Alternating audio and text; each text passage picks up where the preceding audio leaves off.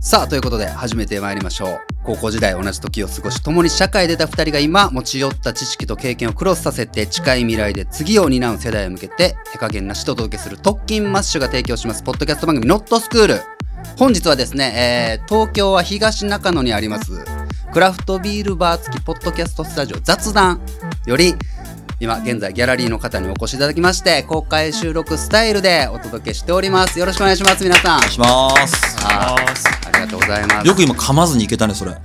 今の何年。何年やってるんですかもう特訓マッシュしぶちゃんですあ、さとっぺです。よろしくお願いします。よろしくお願いしますそして今回はこのお二人にゲストにお越しいただいておりますようこそ。はい、えー、ポッドキャスト独立後のリアルをやってます、えー、とハッシーと言います。普段はコーチという仕事をしてます。よろしくお願いします。同じく独立後のリアルで相方をやっています、えー、恵子と言います。同じように私もコーチをあの普段はしています。よろしくお願いしお願いますします。お願いします。お願いします。ノットスクールゲストを招いてる久々の収録。久々ですね。まあ、ノットスクール自体が久々っていう説がありますが、僕はハッシーさんも恵子さんも何度かまさしくこの雑談でお会いしてるんですけどサトッペは？僕はあのちゃんとお話しするのは初めてですもんね。初めてですねあのもちろん存じ上げてますし、あの前回のお恥ずかしいイベントの時も、あのいらっしゃるのはそっか。はいお見お見かけしてますんで。特訓マッシュがやった別のね番組のイベントで。そうですね。首都とイベントでそう。ね、すっごく面白かったねもう もうああの時から私はあのサトペンのことがすごい好きです。あいやいや もう本当に。おイメージ変わってしまっねたサトッペのね。さっきハッシーさんにイメージ崩壊したっていう崩壊って言葉を使っていただいたんで、そうかそうか、、はい。やよかったですよかったですよかったです。ほんでなんかいつか雑談にそれこそハッシーさんが来ていただいた時になんかね喋っていてぜひノットスクールで喋ってほしいなっていうはいはいはい。約束をしてその時に、あれなんですよ。今回の主題になるんですけどはその独立後のリアルっていう番組ねされてもう150回目ぐらいですよね次がね。今週の金曜でねちょうど150あおーそうですよね。記念すべき。長くやられているルーキーの2人なんですけど、うん。その独立後のリアルっていう番組ではまあ言えばこの独立をしようと考えてる人とかした人とか、あるいは企業に勤めてたりしていてもあの独立志向のある方に向けたうん。テーマをもとにした話をされていて、はいはい。実はお二人が職業とされているコーチングの話っていうのは中であんまりしていないんですっていう話を、あ、していないのか。そうそうそうかそうかほとんどしてないねそれはなぜなのっていうところから、まあ、こまあ今日喋りたいなと思うんだけどえー結論から言うと別番組にゲストで出る形であれば普段自分たちがやっている実際のコーチングっていう職業について言及していっても面白いかもしれないっていうので、今日はいはいこう。やって4人がなるほど。はいまあ、そのせいでさっきお二人が自己紹介の前段をどうしようかってかなり悩まれてたのね。そうそうそうそうそう うん。コーチで行くのか行くのか。ポッドキャスターで行くの行くのかかそうねどっちなんだとそうね そもそもなんで普段2人がされてるその独立後のリアルっていう番組では自身のコーチングの具体的な内容が喋りづらいんですか？なんだろうね。あのね、なんかあの、僕らもコーチングの業界にいるので、はいなんかその話をすると、うんうんやっぱりなんかコーチングの業界の人向けの番組みたいに。どうしてもなっちゃうかなと思って、なるほどで、コーチンググっていうことは一つ僕らのなりわいにしながらなんですけど、うんなんて言うんだろうな。僕らはもうちょっと、まあそういうことを通して、なんて言うんでしょうね。まあ独立さっき思考とか、はいまあこれあの、別に会社にいてもいいんですけど、なんか自分に結構軸を持って、やっぱりこう生きていくのって大事だよねって、うんなんかコーチングってそういう方向に向けて関わるものだったりするので。なんかそれをちょっとこう、で、あと稽古も独立したばっかだったんですよ。ちょうどこれ始まった時。そうかそうか。私の独立日記みたいになってて最初の頃とか。うんうんうんうん、ちょうど、今は4年目になったんですけど、うん最初、うんうん。うんまあこれほぼ3年やってるから、あの、独立したところの独立後の本当のリアルを喋るみたいな感じ。でもなんか私たちもなんか普段コーチングの人たちはすごく知り合いが多いから、うんなんかせっかくだから違う人たちと出会いたくて、で、なんかそれでここでまたコーチングの話したらコーチングの人しか出会えないから、なんかちょっと違う人と出会いたいなるほ。ど。それありますね。すごくわかりますね。で僕は素朴な疑問をねその時にぶつけてそもそもコーチングってなんだっけっていうのをはいはいはい。僕たち分かっているようで分かっていないねって話もうん、したりしてど。なるほど分かる？って最近ね、さっきハッシーさんとももう、あの、得意の始まる前にいい話をするっていう。得意のね 得意なやつやっちゃやっちゃいましたけどやめてくれってやつねあ、そうそうそう。はいはでも多いですよ、最近。あの、それこそ、自己紹介とか自分のうん得意領域と、あの、二人の前で言うのは恥ずかしいですけど、コーチングって言いますもん、僕。あ、そあ、ぶっちゃけ。うなんだ。使います。マジですか？ま実はマジなんです。へえ、ココーチングが、をしますしますって言っちゃってますね。でもそのプロとかじゃなくて、ススキルの一個っていうか、スタンスとしては、いわゆるその、まあ、一個前でファシリファシリテーションっていう言葉を使ったりしましたけど、ニュアンスとしてはコーチングじゃないかなって思ってるし、超が我流ですけど、とやったりしてるんで、実は本当のプロのお二人に、こう、僕みたいなものが言ってる話がどう聞こえるかっていうのは、この収録が終わった後ゆっくり聞きたいなと思ってるっていう。いやいや、喋ってこのよ。中でいこう。そうかそうかそうかそうかでいこう。。そうかそうか。いや、これ、あの、コーチングって何って伝えるの結構難しくて。そうですよね。うんそうやっておっしゃ多分ね、いろんな文脈があるんですよね。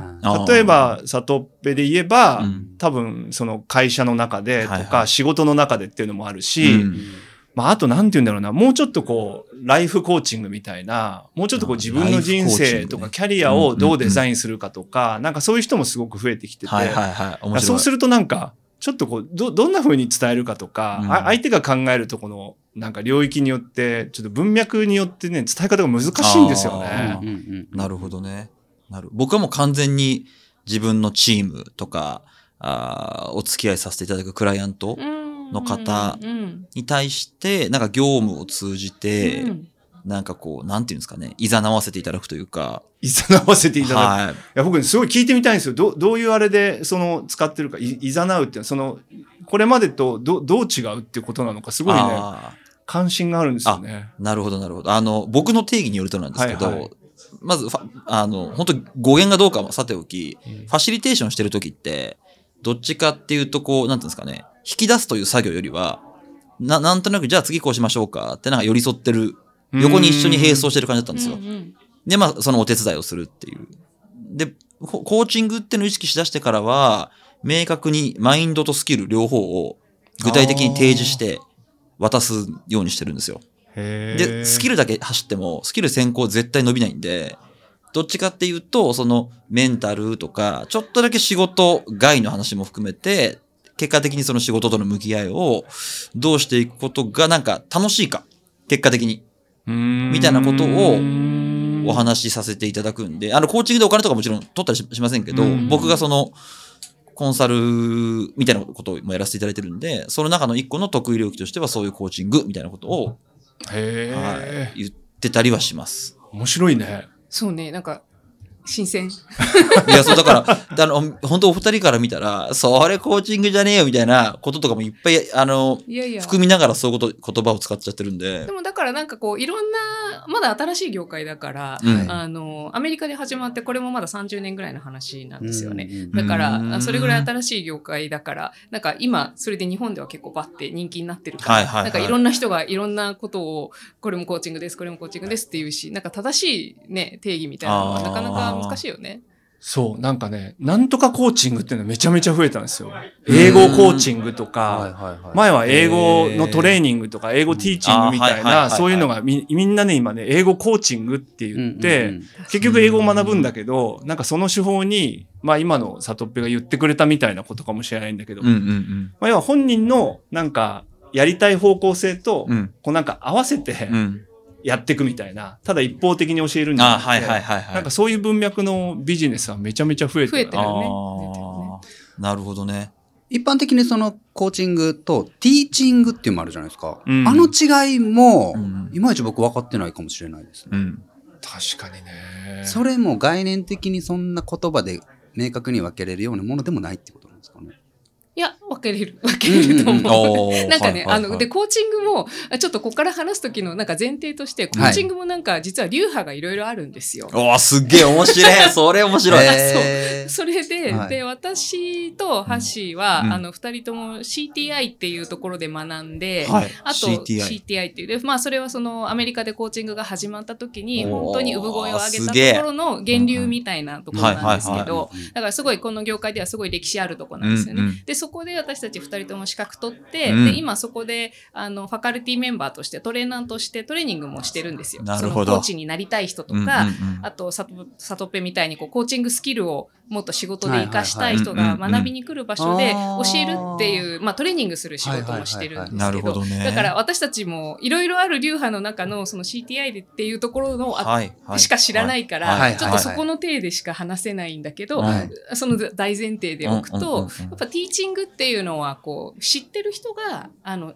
まだその知識を知らない人に教えてあげるっていう感じですよね。ティーチはいティーチするけど、はいコーチングっていうのは、うん。あのまあ、答えっていうものがもしあるとするならうば、ん。それはあの、まあ、クライアントの中にあるうんとか、うん。でも私的にはなんか個人的にはなんか引き出すってよく使うんだけどコーチング、コーチは引き出す私あんまりその感覚しっくりきてなくて、うんうんうん。なんか本人もあのクライアントさんも、うん。あのどうしたいかがわからないっていう状態でコーチに会いに来るじゃないですか。はいはい。でどうしたいのって言われてもわかんないじゃない。だからそれはわかんないから来てんだからみたいな話になるんだけど、本人もわかんないんだけど、うん。私とコーチもわかんないんだけどでもそこを一緒に必ず何かクライアントの中に一緒に見つけていけばあるから、うん。一緒に探していこうよっていう一緒にパートナーとして探す探検する探求する冒険するみたいなそれを私はなんかこうコーチの役割だなと。なはいるほど。はいはい。うん。つまりは答えがもう明確にあっ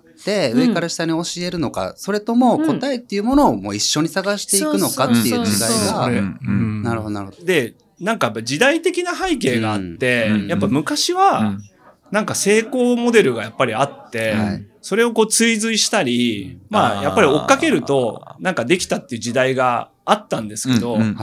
結局今って誰も正解がわかんなくて、うんうん。まあ組織の中とかでもきっと、そうですね。そう、そうですよね。そうですね。で、そうすると、結局自分なりにうん。なんか決めて、やってみて、うん。で、それはうまくいくかいかないかわかんないんですけど、うん。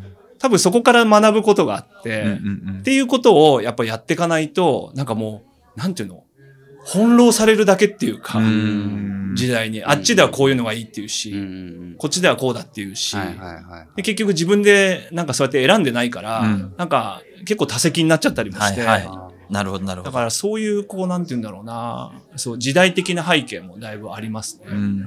なんか健康とかも最近そうやって言われません？昔はそれこそいろんなテレビメディアでもうこれを食べたら健康になれるとか、うん。いろんな健康法がバーって出て、うん。でも今最近ってもうそれぞれ自分たちのまず個々の DNA がこそが大事で、ううん。んこれを食べたら安心なんてものは存在しないみたいな、うんうん。あ、そうそうそうそう。その人に合ったもの、うん。なんか大豆を取らないのがその人の DNA とってバッチリな人もいれば、うん。うん。取った方がいい人もいてみたいな、うん。なんかねそういう話に近いですよね。うん。だから結局なんかこう自分のことを知って、うん自分にはこれが合うんだとか合わないんだとかっていうのははい結局自分でしか決められないじゃない、うんうん。なんかその生きていく時になんかこう自分の決め方うん。みたいなものは結局自分に聞くしかなくて、はいはい。なんかそれをお手伝いしてる、はいはいはいはい。自分で決められるようになっていく。うん。でいずれは、まあ、ずっとコーチとして伴走人生ずっとはできないから、そうだ自分はこの感覚を信じて人生を選んでいけばいいんだとあかー食べ物もこれを選べばいいんだっていう、はいはいはい。なんかその。その感覚を身につけてってもらえると、うん。私も安心して、うん。あじゃあこれでもう大丈夫だねって言ってお別れできるす感じがある。究極のパーソナライゼーションですよね、ある意味。あうん。そうだ。そうなの。究極の仕事みたいなところがあって、はいはい。だから究極の仕事ってすごいって意味じゃないんですけど、うんうん。なんか、こういう時代になったんだなって思うんですよね。なんかそういうことを、まあ、ある種人にサービスされるっていうのは、うんうんまあ、いいか悪いかは別として、んんんんもうそれぐらい、うんなんか自分で決めるのってすごい難しくなってる選択肢がありすぎるし、確かにそうですよね。情報増えるとね、意思決定の回数減りますからね、基本的に。答えがあるから。そう、本当に。昔は自分で決、めるっていうのはね。とはいえやっぱいい大学行って、うんいい会社行って、みたいなこともあったじゃないですか。60ぐらいになってはいはい定年してみたいな。まあそれがもうなくなっちゃったから、うん結構それで30代ぐらいの人たちが、だ昔僕が始めたのは15年ぐらい前なんですけどね、うん。その頃はね、ほとんどビジネスだったんですよ。はい。ビジネスでうん。経営者がうんうんなんかコーチをつけて、それは、ああ、そうかそうか。なんていう、こう、自分のこう幅を広げていくみたいな、で、事業をやっぱ進めていくみたいなノリだったのが、はい。この5年ぐらいで、うん。30代のえー人とかが、うん。結構キャリアを考えるために、うん。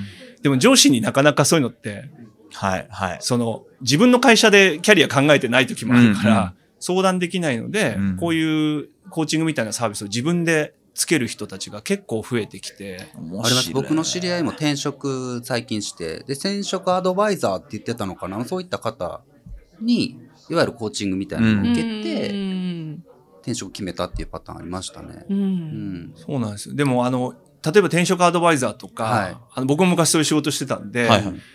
そうだそうだ。なんか若干落としどころもあるじゃないですうか。結局、自分の紹介したところに行ってほしいっていうう。ん多分そういうつもりじゃない、ないんだけど、とか、親とかも心配して、うんやっぱりもっといい会社を行った方がいいんじゃないかと。はいはい。僕らはそこをめちゃめちゃフラットな立場で、ああ。なんかこう、その人の、なんか、キャリアとか人生を応援できるみたいなう、んまあそういう意味で、少し究極な感じもあるのかもしれなるほどないな。ね。なるほどね。なんかピンときますかね？いや、でも、すごいわかりますわかります。ハッシーさんは15年キャリアがあるっていう。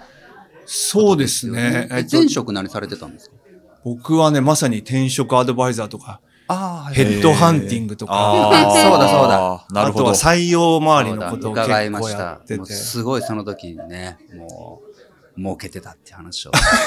あなるほど。してました。なるほど。嫌な人みたいな扱いにししちゃってるよ、それは。でも、いい話になる。でも、これが本当に自分のしたいことなのかなこうやってお金を稼いでも、どうなんだろうって言ってこの道に入ったんですよっていう感じで。前回あ伺った気はしまそした。んな美談だったんだ。いや、あのね、でもすごい、ちょ、ちょっと自分の話してもいいですか？もちろんもちろんもちろん。あの、僕も要はコーチングを学んで、自分でコーチングを受けたわけなんですよ。うん。当時。当時。はい。で、そう、いやらしい話なんですけど、うん それやってた時は、まあ結構歩合的な比率もあったんで、はいはい。まあ結構稼いでたんですへね。ーそこそこな金額を。えただ、なんかそのコーチングを受けて、やっぱ自分が本当に何やりたいのかなとか、結構それまで、うなんか、、いい人生っていうか楽しく過ごしてたことも事実なんですけど、はいはいいざ聞かれるとね、なんかやっぱり、なん、なんて言うんだろうな。やりたいことっていうよりは、うんうん。なんかね、できることをね、うん。やっぱやってた感じがあるんですよ。これまで採用とかそういうのやってたから、あ、これだと稼げる仕事とか、そういうのね、なんか無意識に選んでて、うんうんで、こういうコーチングとかを、まあやってみたいって、うんうん。で、ある種のリスクを取るってことなんですうんけど、うん。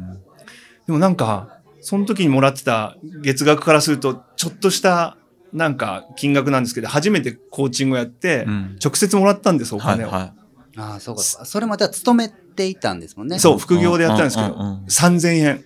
もう本当にビビたる金額。一番最初。そうそれこそ独立して、一番最初のコーチングあ、えっ、とねで、すか、副業の時に。あの、要はまだ会社経由じゃないはいはいはいはい。お金として初めてもらったんですよ。はいはいはい。それがね、でもね、なんか、結構もらっているのに不安があったんだけど、3000円直接もらったら、俺いけるかもって思っちゃっああ、なるほどねあ、。いけるかもだったんた。だ。なんか、独立ってか、か、あ、自分なりに、んなんかこう、生きていけるって言うと変だけど、うん独立とかもできるのかなって、うんなんかすごい不思議な体験だけどなんかわかりますかね？そう。なんか、金額じゃないんだなって思って。あなんか自分の手で稼いだっていう実感だよね。な生身の自分であー。1時間ぐらいこうやって対話することで、うん。向こうが喜んでお金払ってくれるんだってことが分かって、うん。うんなんかすごいね。なんかあの、し、まあ、支部とかは逆に、僕と全く違う生き方してるんであれなんですけど、うんうん。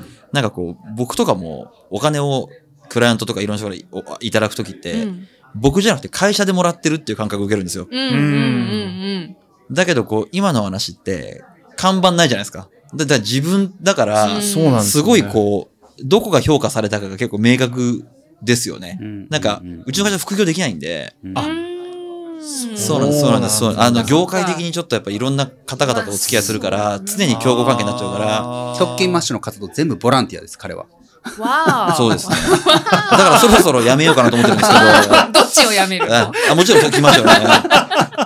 そう、でもなんかすごいわかります。なんか、あ、違いますけど、よくこうマーケティングとかやってると、ターゲットがとかって話をするんですよ。うん。で、する、してなんか、ターゲットの数何百万人とか、テレビだったらすごいみんな見るじゃないですか。で、やってるんですけど、な、やっぱ、わかるんだけどわかんない。ピンとこないんですよ。うんでそれこそ、じゃあ、まあ、あの、ラ、ラ、じゃあラーメン屋さん？うん。一席、あい一回帰ってきて10人とかでも、なんかうまかったごちそうさまって言われるじゃないですか。うんなんかあれってこうすごいちゃんとこう、確かに。キャッチボールというかう、ん気持ちがキャッチボールできてるんで、たまにそういうふうに、あれ、やっぱ俺そっちの方がいいのかなとかと思ったりするんですよね。だから僕はまだそこ、そこまでできてないんで、独立前の本音なんですけど、それが。いずれ。いずれね、ちょっと個別にご相談差し上げてよろしいでしょうかみたいな。そうか。さすごいえわかる。お二人の出会いは何だったんですか？私たちの、まあ私がその CTA に学びに行った時に、はい。橋はもうトレーナーとしていて、うんうんうん。でも私は彼に直接たまたまトレーニングを受ける機会はなかったんですけど、なんかそのコースの中で上級コースっていうのに進むと、自分のやってきた、クライアントさんとやってきたコーチングをスーパーバイザーって人に聞いてもらって、うんで、その人に評価してもらうっていうのすげえがあって、うんうんうんその時のスーパーバイザーあだんですよ。そうなんだ。だ。スーパーバイザー顔に見えてきた。優しくね？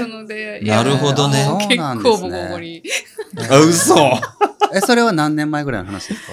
それが2015年ですよね。ああ、5年、うん6年前ぐらい。うんあへえうんそうなんです。で、その後に、はい。あの、僕と一緒にトレーニングをする側の、うん。まあ、あの、オーディションに受かったんで、まあ、なんで同僚になって、それが本当に独立したばっかだったんですよ。それが2020年で、で彼女は、うん。あの、独立してう、ん。すぐコロナになったんですよ。ああ、その時期だったんですね。だから、はい本当に対面とかもできないし、あ僕らのなんかそういうのも、コーチングってだってね、もうめっちゃ3密な感じじゃないですか。すよね近くで喋りまくるみたいな。うんうんだから彼女の本当にあの、なんていうの、独立の生存確認みたいな。ポなるほど。ッドキャストがポッドキャストなるほど毎週配信なるほどすると生きてますっていう。え、じゃあ、恵子さんは、はいなぜコーチングの道に進もうと思われたんですか？前職は全然違うお仕事でした前職はね、あのー政府系の金融機関にいたんですよね。ああ、そうなんだ。そうめちゃめちゃお堅い会社のマネージャーやってたんですよなるほど。マネージャーやってた。マネージャー、課管理職。長まで最後行ってたのえで。えそれ、なかなかなキャリアを全振りししたってことですよね。そうですね。超リスクテイカー。ーだと思います。ですよね。そうなの。そんなつもりはないけどね。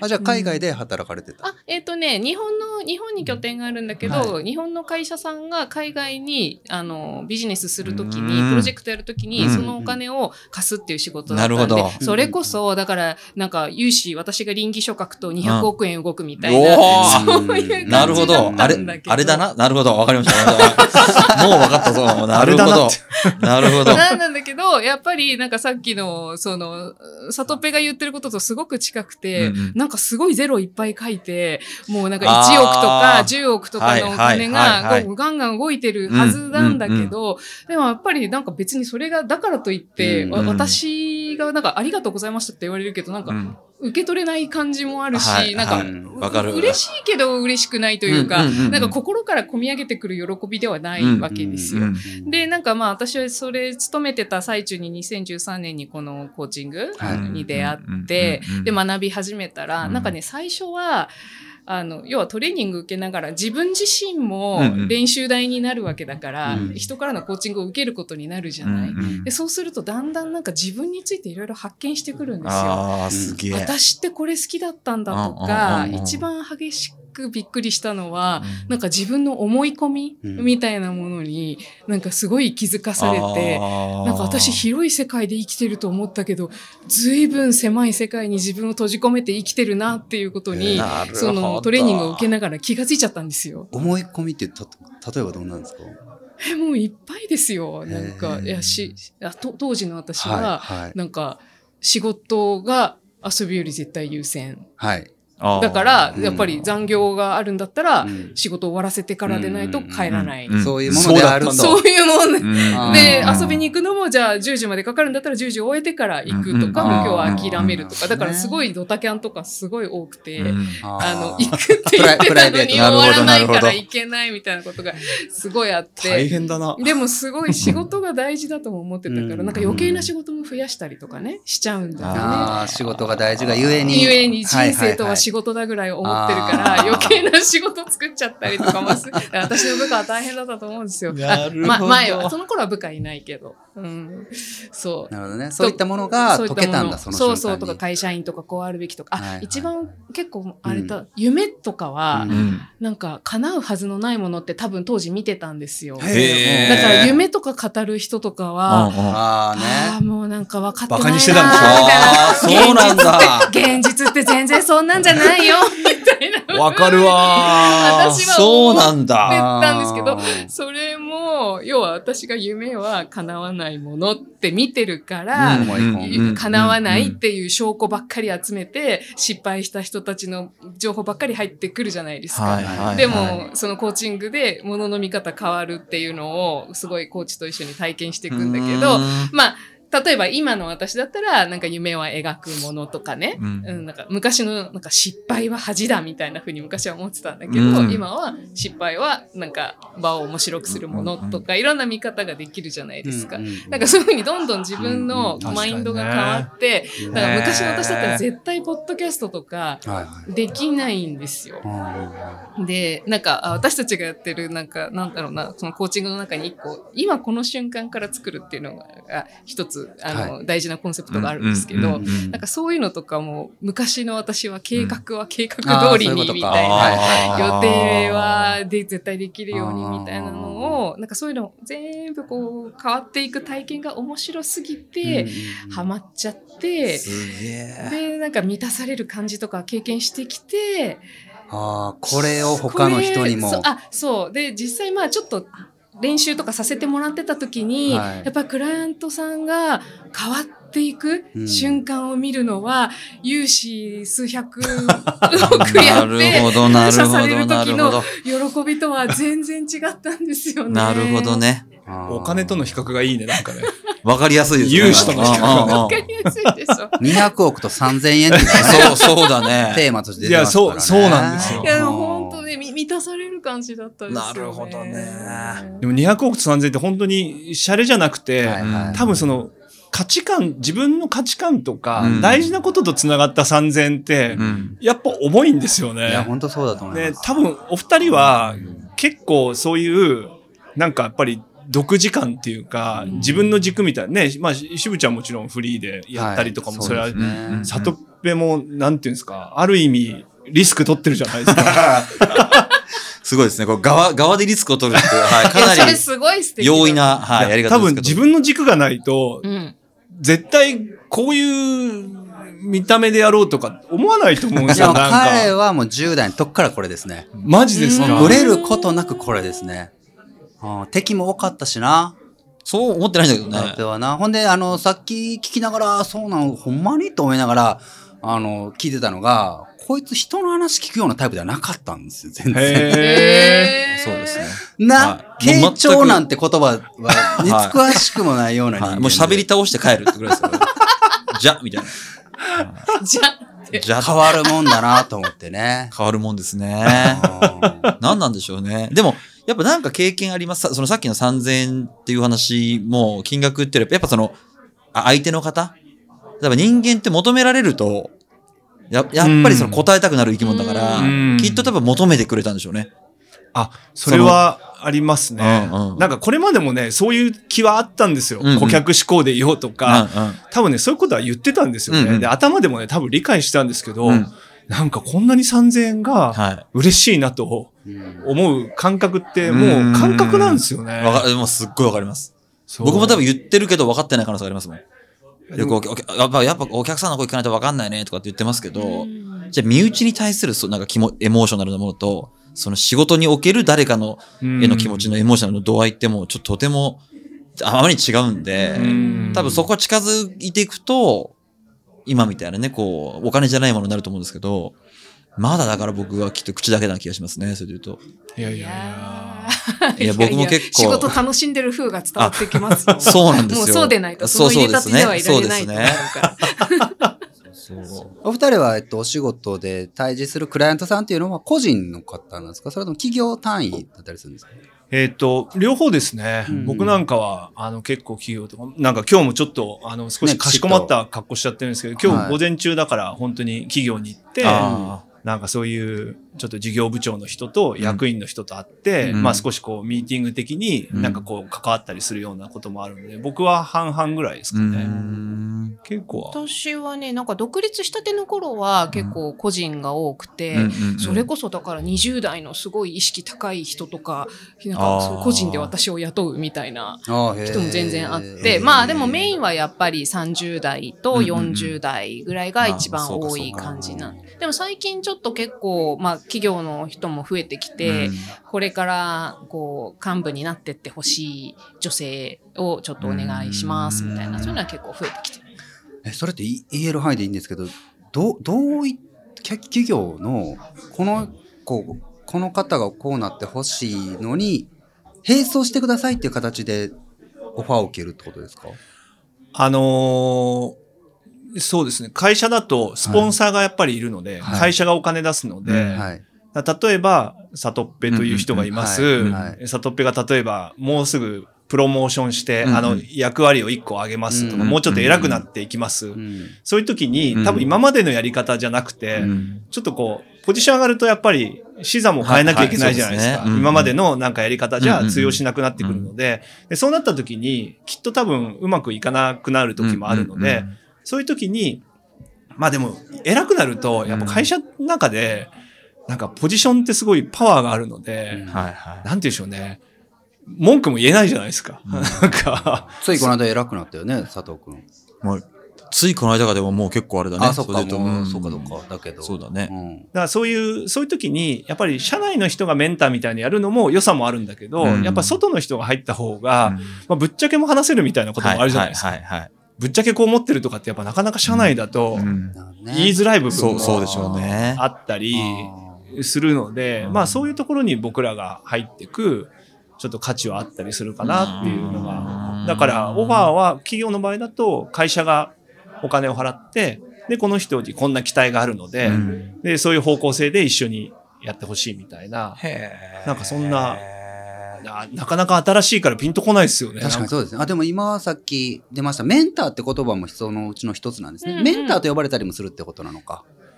メンターはね、また違うメンターはちょっとちまた違って、メンタリングってやつここがですね。そう、んメンタリング。あでもね曖昧。曖昧だけど。なんかね。曖昧ありますよねうん。うん。ただ一個ちょっと私なりのちょっと区別をつけているのは、あの、メンターはやっぱりこう自分の経験をベースに話すんですよ。はい。だから自分たちの時はこうだったよとか、あとは自分はその会社のことをよく知ってるから、ここで通すんだったらこういうふうにしておいた方がいいよとうんうんうんかう、ん。そういうやっぱり素晴らしいそこにいたからこそとか、うん。その道を通ってきたからこそ出せるアドバイスっていうのはいがあるんですけど。そうそうそうそう、はいはいはい。でそれすごい役に立つんだけど、うんうんなんかコーチはもう少しそそういうのを逆に何にもむしろ持ってないあかーなるほどね。らだからこそ出せそるあのなんかえそそれってんなんでそこにそう思うわけ？とかあのえもっと本当に全部可能だとしたらどうだろうねみたいなこととかあとまあメンターにも言えないことはやっぱりあるじゃないですか。っていうことだうんね。あーなるほど やっぱりメンターにはね。言えないことが絶対あるんですよ。言えないんですよ。だなんかって。、ちょっと比喩的にね、なんかコーチングの僕のイメージっていうか、あの、はいその辺ね、混ぜてやったり、相手との、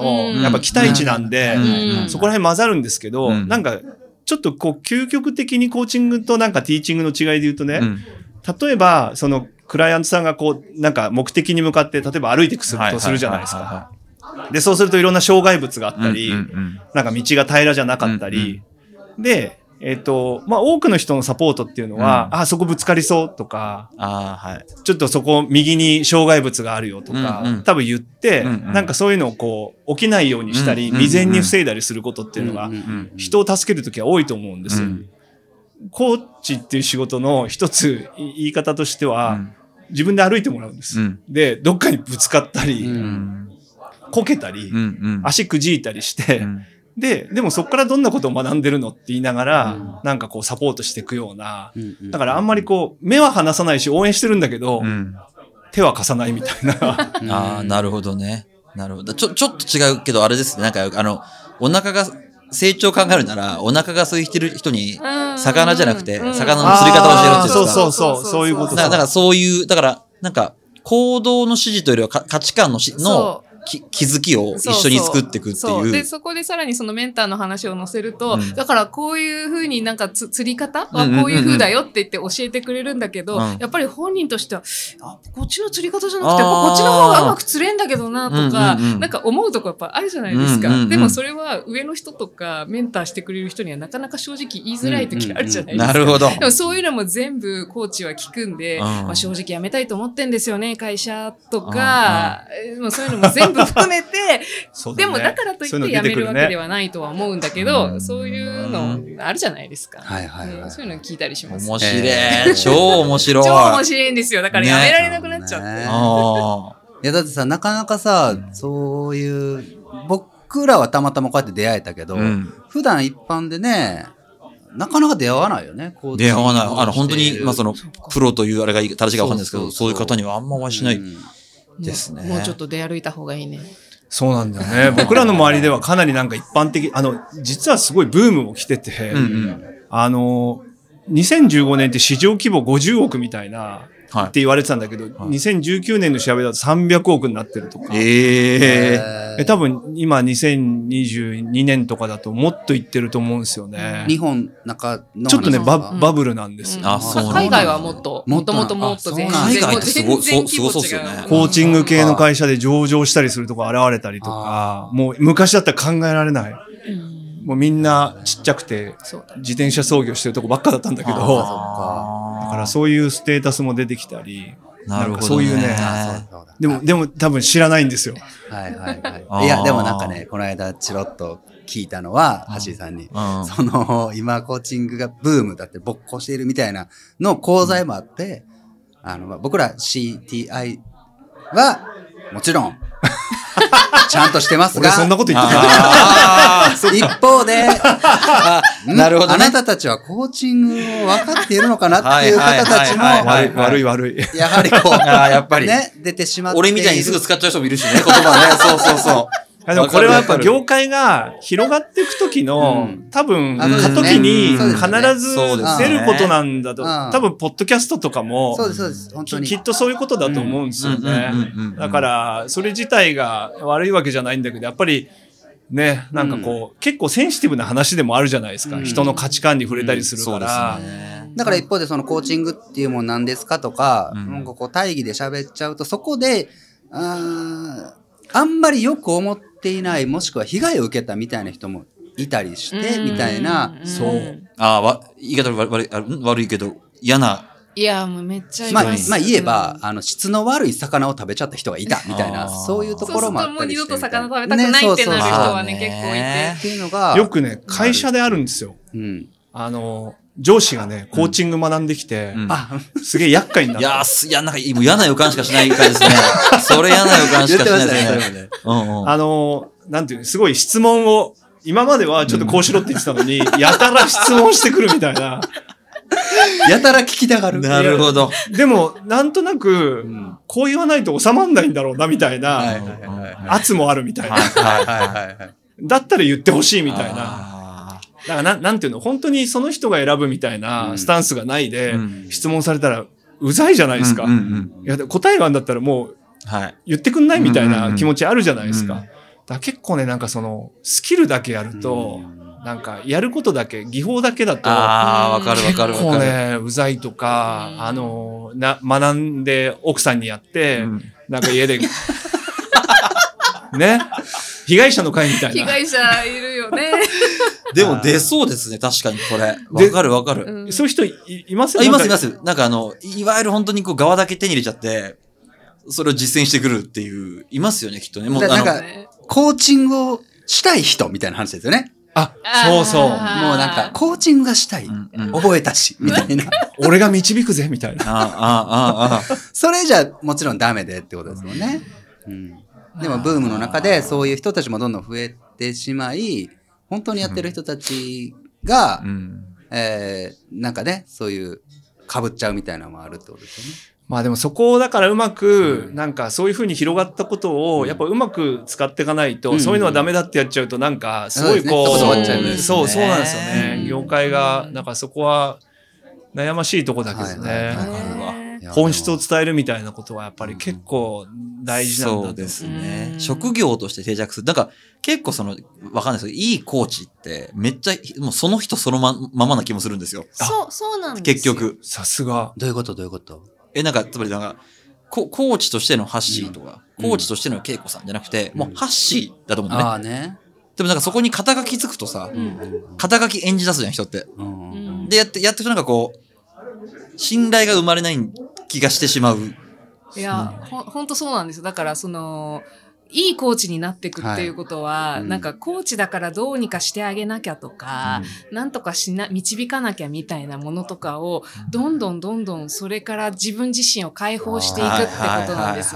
それってなんか人間って誰でも役に立ちたいみたいな欲求とかもあるじゃないですか。うん。認められたいみたいな。うんなんかそういうものがすごくコーチである自分たちのことを邪魔するんで、なんか本当にそういうものをこう、うん。なんていうのかな、コーチとして研鑽、トレーニングしていく中ではそういうのも手放していくことになるし、なので本当に素晴らしいコーチのコーチングって、なんかコーチングに見えないかもしれない。単なる、単なる対話にしそうすげえか見えない。会話？うん。すげえわ。面白い、ね。これはもう俺明日から使っちゃうかもしれない。にわかだよ、にわか。そう、ああ、でも、そうか、そうか。そうなんですよね。ななんかもう本当すごい人と、その人の前にいるともう喋りたくなっちゃうみたいな人もいるよね。そうだね。やっぱり雰囲気とか、そういうものもあるし、どういうこう、スタンスでその人と向き合って。そうですねだからすごい、こんな偉そうなこと言ってますけど、うんいっぱい僕らもいまいちなとこがあるので、なんかめちゃめちゃね、ブーメランみたいに帰ってくるんでいや、すよ。でもこういった話しても、それはもうつきものです。はい。そうね。それはもう全然。なるほどね。すごいわ。面白い。めっちゃくちゃ面白いね、これ。うんでも今なんか、その市場が伸びてる理由もなんかわかりますよね。やっぱり、ささっきもちょっとあ同じ話しちゃいますけど、情報増えてるから、さっきあの、京子さんもおっしゃってたんですけど、自分で何か判断するって、超なくなると思うんですよ。うんで、判断軸が何かもわかんなわかんなくなってくるから、なんか起きた時に答えどっかに転がってるから、探しに行くじゃないですか。だから意思決定の回数減ってくると思うんですよね。で、意思決そ、そこが私わかんないの意思決定の回数が減るの要は、例えばな、なんだろうな、こういうことが起きましたって時に、答えがないと自分で考えていかざるを得ないと思うんですよね。でも、こういう時どうしようって時に、じゃあこうすればいいんだよって書いてあると、あ、こうすればいいんだって、え、もう選ぶだけなんで、まあ選ぶという意思決定はしてますけど、考えて道を作ってるっていうよりは、あ、攻略本読みながらゲームしてる感じ。だかなるほど。あーなるほど。あそうそうそう。うんうんうんら失敗しづらくなるんですよね。ですね。はい。だか、ら、自分、で、ある程度の年になると、年、まあ年かわかんないですけど、あの自分で意思決定しなきゃいけない時ってきっとこ来る。なぜなら、まあ会社にいると多くの人サラリーマンってピラミッドだから、うん上に行けば行くと仲間が減るじゃないですか。うん味方が減って、横にいる人は全員ライバルになってくるから、うん自分のこう胆力が問われてくると思うんですけど、あれみたいな。ここまで俺って、前例踏襲してたか、攻略本見てる、見てるから、うん自分で決めてねえわ、みたいな。ってことに気づき、その時に俺のか大事にしてたことなんだろうっていうのを、橋さん教えてくださいって、こう多分、いや、でもなんかその構造が結構容易に想像つくんですよね。だからそうなった時に僕は、じゃあこうですねと言わずに、うん里っぺは、じゃあこういう時にどういうことを大事にしたいのとか、うん多分なんかそういう関わりをしていくんですよってことなんでしょうね。ある種めんどくさいっちゃめんどくさい。なんかうん教えてくれよっていう感じになるんだけうんど、でもそれがかなり、あの、大事よみたいな、なんかそういうこう文脈を設定していくことが大事なんで、まあなんかちょっと回り道に見えるような感じもするんですけど、うん。すぐ答えてない。うん。ただ本質的にやっぱりそうやって、多分さっきの釣り竿の話じゃないけど。なんかそうやって自分が大事にすることとか、うん。やっぱね、基準にないと、そうですね。優先順位ってやっぱ基準がないと決められないと思うんですよね。決して目の前にある課題の答えをそう。求めるわけではないってことですよね。まあ逆に言うとそこにあんまり、そ、そこじゃなくて、あそうですそねの本質的な問いは何なのかなみたいなことをやっていく感じ素なんです晴らしい。うんうん。素晴らしいわ。だからその企業さんの案件とかうんでいただくのはまさにそのステージに来た人たちがうんうんすごい決められないで、うちの、うちのこの層の人たちは全く決められないんで、うん。どうしましょうかみたいなのあで、ー。結構コーチングの、あの、ニーズがあったりするのはすごくあって、やっぱりその人たちは今までこうしたら評価もらえるとあかー、こうしたら上に上がれるっていう、そこしか見てこなかった人たちにそれがなくなった時に、どうするのかっていう、そこをお手伝いすごいするんですよね。ね。やっぱ失敗したことない人がある程度のポジション行ってから、失敗することを、こう、近くにこう目の当たりにしちゃうと、うん絶対無理じゃないですか。そう失うものがない人って強いから、ね、若い時ほどそういう経験した方がいいんですけどね、きっと。あそれで言うと私サトピ聞いてみたかったことはなんかそのなんか失敗みたいなことは社内でいっぱいしてきてるの？あ、もう、いやもう失敗、もう今、今ですね。今この失敗した様ですね、これはい 今日、今日も。今日もね、今日も漏れなく失敗。えーあそう特勤マッシュなんてものにね、乗っかっちゃったことも大失敗。あ、もう大失敗。ああらゆる失敗と共存しながら。そうねそうそう。いやでもね、失敗ってなかなかできなくなってるんですよ、そうですね多分。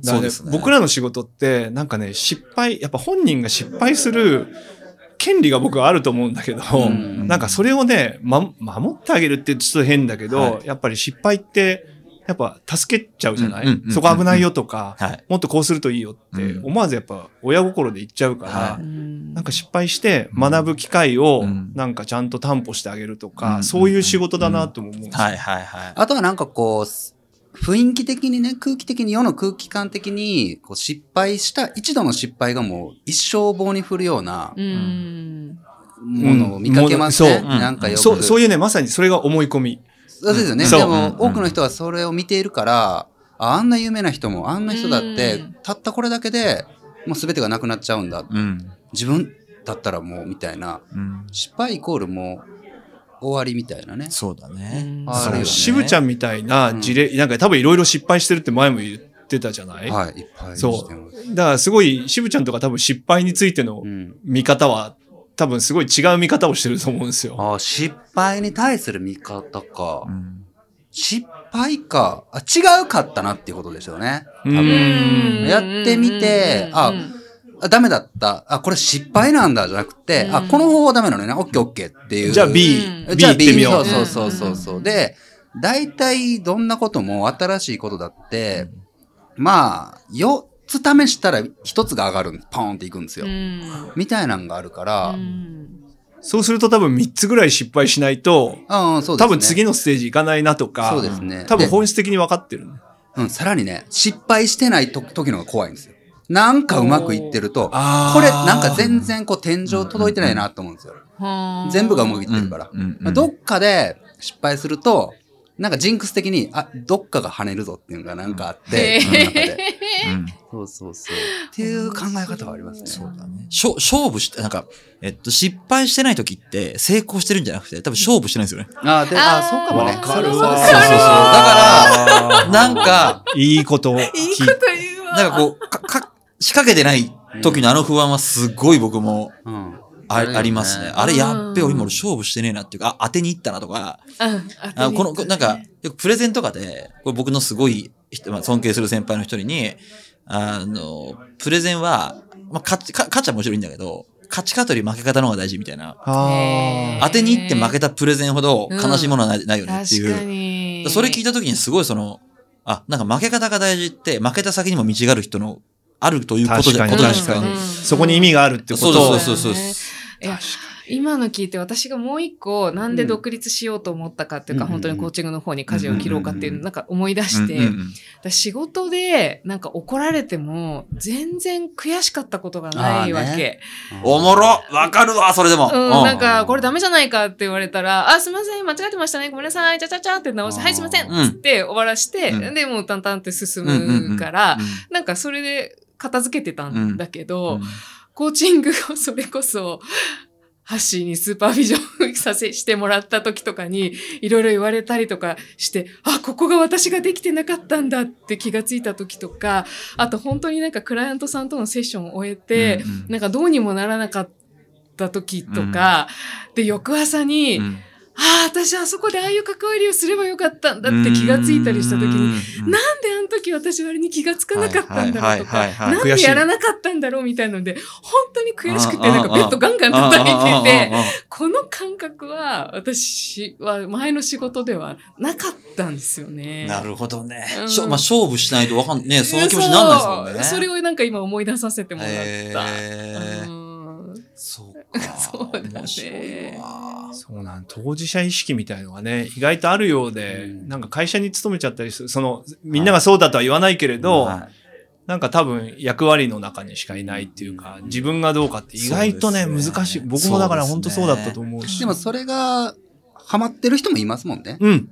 会社の中で。ある種ね、自分の責任だったり自分の手柄みたいなものじゃないところの、うんで、やりがいを感じて、平穏を求めている人っていうのは、うん。それはそれでよくて、うんうん。何も全員が勝負をかけないと人生楽しくないわけでもないじゃん。うん、それは違う。もう生き方、ね。個々人のね。そうでしょ？そうそうう。ん。そうそれがだから自覚的かどうかはすごく大事かあ、もしれないですね。ね。そうでですね。うん。それかも、それかも。なんかさっき、の勝負して外したらうん。やばいって、なんかそういうこう、怖さからずっとそれやってるとうん。結構大変だけど、うん。いや自分はこういうね、プライベートがもしかして充実してうんみたいなことで、なんか意識的にやってると多分違うんだと思う。そういう人いると思うんですよ。ああ、わうんかります、わかります。だから、ね、あの、思い込みに気づいたって、さっき恵子さんがおっしゃってましたけど、うん自分がどういったタイプで、うんどういったものが向いていいっていうのが分かってない人って意外といるじゃないですか。いるね。なんか、自分は本当はスポーツカーでバーン行くタイプなのに、ずっと四駆乗ってて、四駆乗るんが僕なんだ、私なんだって思ってる人って実はいて、いる。そうですよね。うん四駆大好きで乗ってる人って四駆でよくて、みたいな。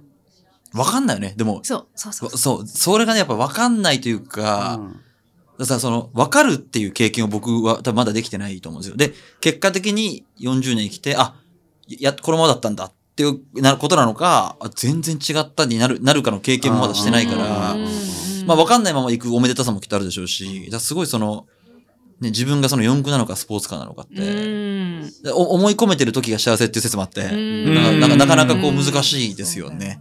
なんかコーチとしてのうん。一個結構大事なの力つけていくところは、やっぱりその人が何に響いているのかっていうのをうん。聞き、聞いてるんですようんね。うん。でそこをやっぱ聞き分けていく力ってすごい大事で、それこそなんか四駆に乗ってて楽しいから大丈夫、楽しいんです僕はって言ってる人なが本当にそれを心から喜んでるのか、うん。魂が喜んでるのか、なんかただ快適だからの乗り慣れてるからなのかうんみたいな、うん本当にうずいてるところはどこなのかみたいなところに、あとかなんかその辺をちょっとこうねアンテナを立てながら聞いたりしてる。ー確かにね。全然知らないだけで、実は二輪車がその人にとってのハッピーだったかもしれないとそうなの、かもありそうますもんね。なの。で、なんかその、なんかその話は多分車の話だけでもしてても出てこなくて、なんかいろんな話を聞いていく中で、ああなたこういうの大事にしてるんですね。うんこういうの好きなんですねっていうのを聞いていくと、なんか、あれ？あれ？あれ？みたいな、私これで楽しいと思ってたけど、なんか結構こういう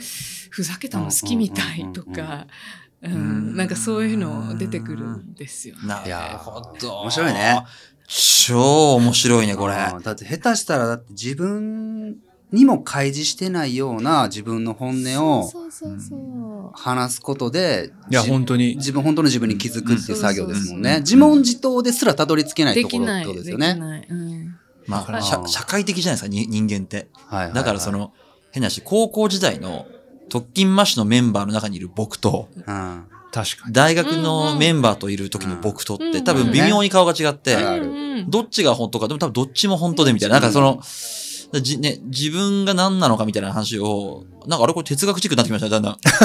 いやでもね、一一つじゃないんですよ。そう、あ、そうですよね。今、文人主義みたいに自分の中にはいろんな自分がやっぱりいるっていうのも、やっぱりすごく一つの価値観だけじゃ全然ないから。本当そう。サイコロだけで6面あるんよ。うんそんな人がもっとあるってって俺は思ってて。ああ、そうだね。あの、ジョハリの窓って知ってる？ああ、はいはい。あの、ジョあハリの窓って、あの、自分が知ってるはい自分と、あの、人が知ってる。そうそう。で、うんだから一つその、ひ誰も、ん相手も知らない自分、自分も知らない自分っていうところがあるんだよね。コーチングはそこを結構、あの、み一緒に探検していくところだなってあ思ってる。ー面白い。うん面白いわ。だから結構あの、きついことになる人もいます。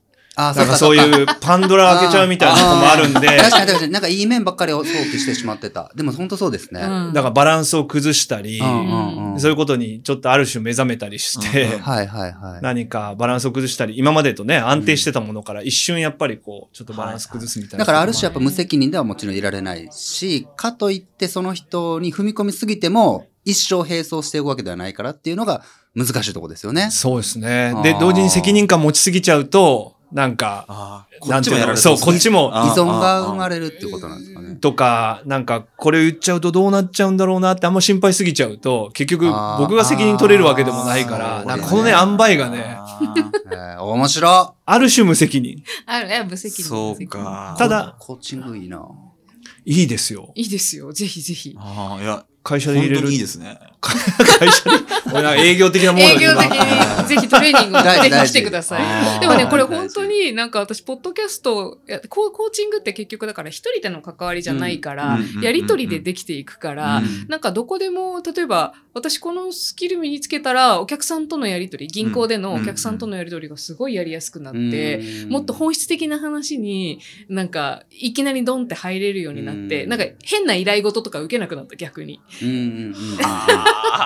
すごい便利だし、なんか、なんか売ったりする人もいいと思うし、うんこのポッドキャストやる人も多分役に立つと思うんですよね。そうですよね。うん、なんか、めっちゃ安っぽいですけど、人間力つきますよね。言葉としては、あの、雑なこと言いますけど、いやーなんかそこに尽きる気気がするわ。聞き上手とかいう言葉じゃもうくれないですしね。そんなんてもう、ただただ聞くわけでもないしっていう。そうね。ベースには聞くっていうことはすごく大事。はいよく会社とかだと、うんほとんどの人は喋ってて、うん誰も聞いてないみたいな言い方があるんですけど、実際そうだと思うんですよ。自分の言いたいことをやっぱりみんなが言っていて、うんお互いのことはほとんど聞いてないみたいな会議は結構よくあるんですよ。あるありありまくりですよね。でそれは別に悪くないんですけど、うんうんなんかやっぱり聞くとかっていうのは結構ベースはあるかもしれないですね。それだけじゃないかもしれない。あっという間の1時間ですけれども。ね 皆さんありがとうございます。最後になんかまだ喋り足りないものあれば全然おかわりで。最後に？はい。また次回で、次回やるでいいんじゃないの？本当？これ相当面白いよ、これ。相当面白い。僕はなんかそう里っぺのなんか生き方みたいのはすごい、あのちょっと最後じゃあおかわりというか、うん。僕ねこうやって企業でかかってていろいろインタビューするんですけど、うん。多分ねこういう人はこれから本当に活躍するんだと思うんですよね。こういう人って言ってるのはなんかやっぱり里いろんなエセコーチをする人ですか？ある種自分の基準があるから、うん。なんか周りにどう見えるかみたいなことじゃなくて結構こうリスク取れる人だと思うんですよ。あそうですね。そう自分で。あと失敗とかできるとか。多分最終的にはなんかこうさもうどうしてもなんかあったら会社辞めることもうん。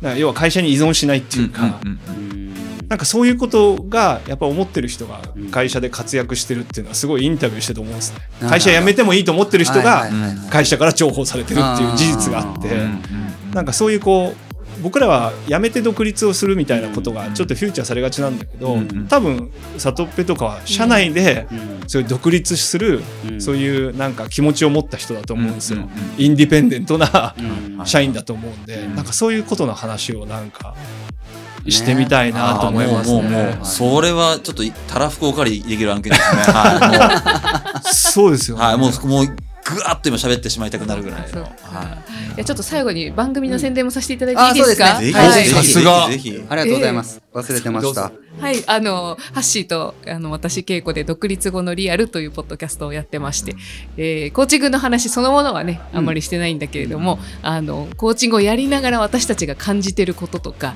なんかブーメランみたいに私たちに返ってくるので、あ、私たちこういうとこあるね、みたいな、ちょっといまいちなところとかをさらけ出しながら喋ってますので、きっとお役に立つと思うので、ぜひそちらも聞いてみてください。よはいろし。くお願いします。ありがとうございます。絶対そっちのが意味あるよね。そうですね聞。く意味は、はい 詳しくはエピソードの概要欄にすべてリンク貼っておりますので、そちらをご覧ください。ということで、えー、長らくお付き合いでありがとうございました。ありがとうございましためっちゃ楽しかったです楽しかったです楽しかったです。皆さんもありがとうございました。ありがとうございますありがとうございます。